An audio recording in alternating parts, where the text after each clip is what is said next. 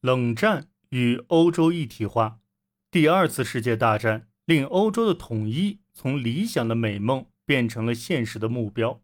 各国希望通过合作防止欧洲再次爆发战争，而冷战也促使欧洲一体化能够真正实现。西欧的统一是抵御复苏的德国与苏联这两大威胁的保障。二战之后。欧洲统一问题成为欧洲大多数国家国内争论的话题。欧洲的统一被看作经济复苏的必要基础，并且是抵御来自德国和苏联威胁的盾牌。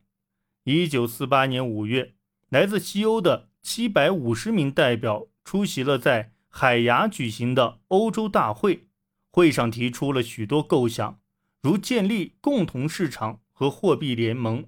这些在后来都成为现实。早期的合作规模较小。一九四六年二月，比利时、荷兰和卢森堡建立了比荷卢经济联盟，共同管理关税。通过马歇尔计划提供的资金，冷战直接促进了欧洲各国的进一步合作。美国虽然通过马歇尔计划向欧洲提供援助。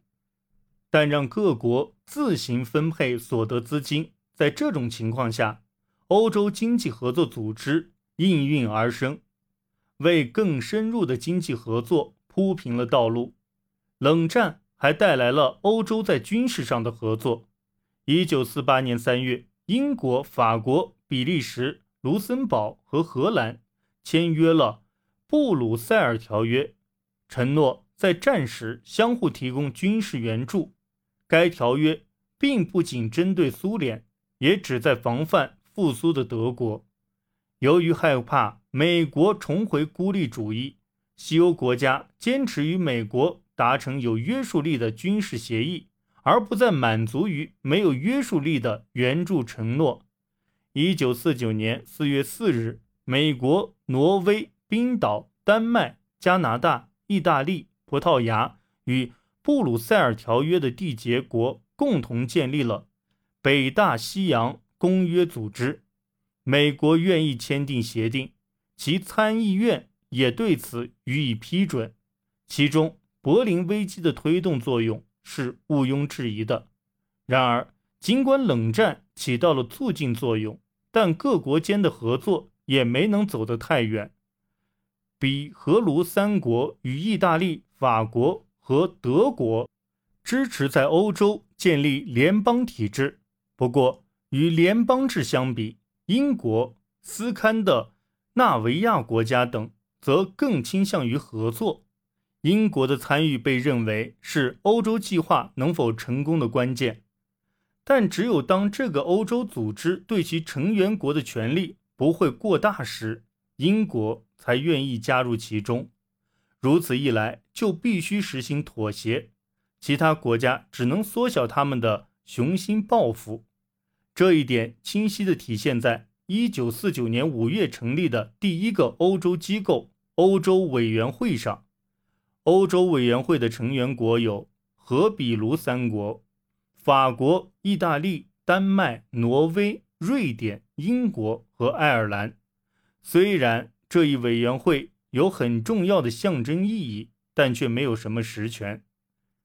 一九四九年，西方同盟遭受了两次冲击。第一次是苏联原子弹于九月爆炸成功，而西方此前对此预测是至少还需要十年的时间。第二次是毛泽东领导的共产党取得了胜利，并在该年建立了中华人民共和国。一九五零年初，杜鲁门下令。国家安全委员会重新评估美国的国防政策。这次评估的结果，国家安全委员会第六十八号文件是美国对共产党和工人党情报局两大阵营理论的回应。美国国家安全委员会认为，当前国际政治局势就是美国和苏联的对抗，并认为斯大林准备征服整个欧洲，因此。美国必须在全世界领导与共产主义的斗争。同年晚些时候，斯大林煽动并支持共产主义国家朝鲜攻打倾向西方的独裁国家韩国。这成为美国国家安全委员会这一点新观点所面临的首次考验。受第六十八号文件的影响，杜鲁门决定进行干预。不到三个月，打着联合国旗的美军就击退了朝鲜的军队。欧洲第一个真正独立于各国政府之外、自主运作的机构，并不是欧洲委员会这样由动议。促成的组织，而是由法德这两个欧陆国家的安全考虑促成的产物。由于冷战打响，法国意欲促使德国保持贫困软弱的政策无法继续实施，法国依然担心德国复兴，希望将其纳入欧洲，以便于对其加以约束。而德国的想法可说是与法国效果一致。联邦德国的首任总理康拉德·阿登纳痛恨纳粹，也同样憎恶共产党。朝鲜战争之后，苏联的威胁加剧，将德国与西方绑在一起是抵御苏联的最好办法，还可以防止德国的侵略势力抬头。得益于西欧最大的这两个国家的一致看法，欧洲一体化才真正成为可能。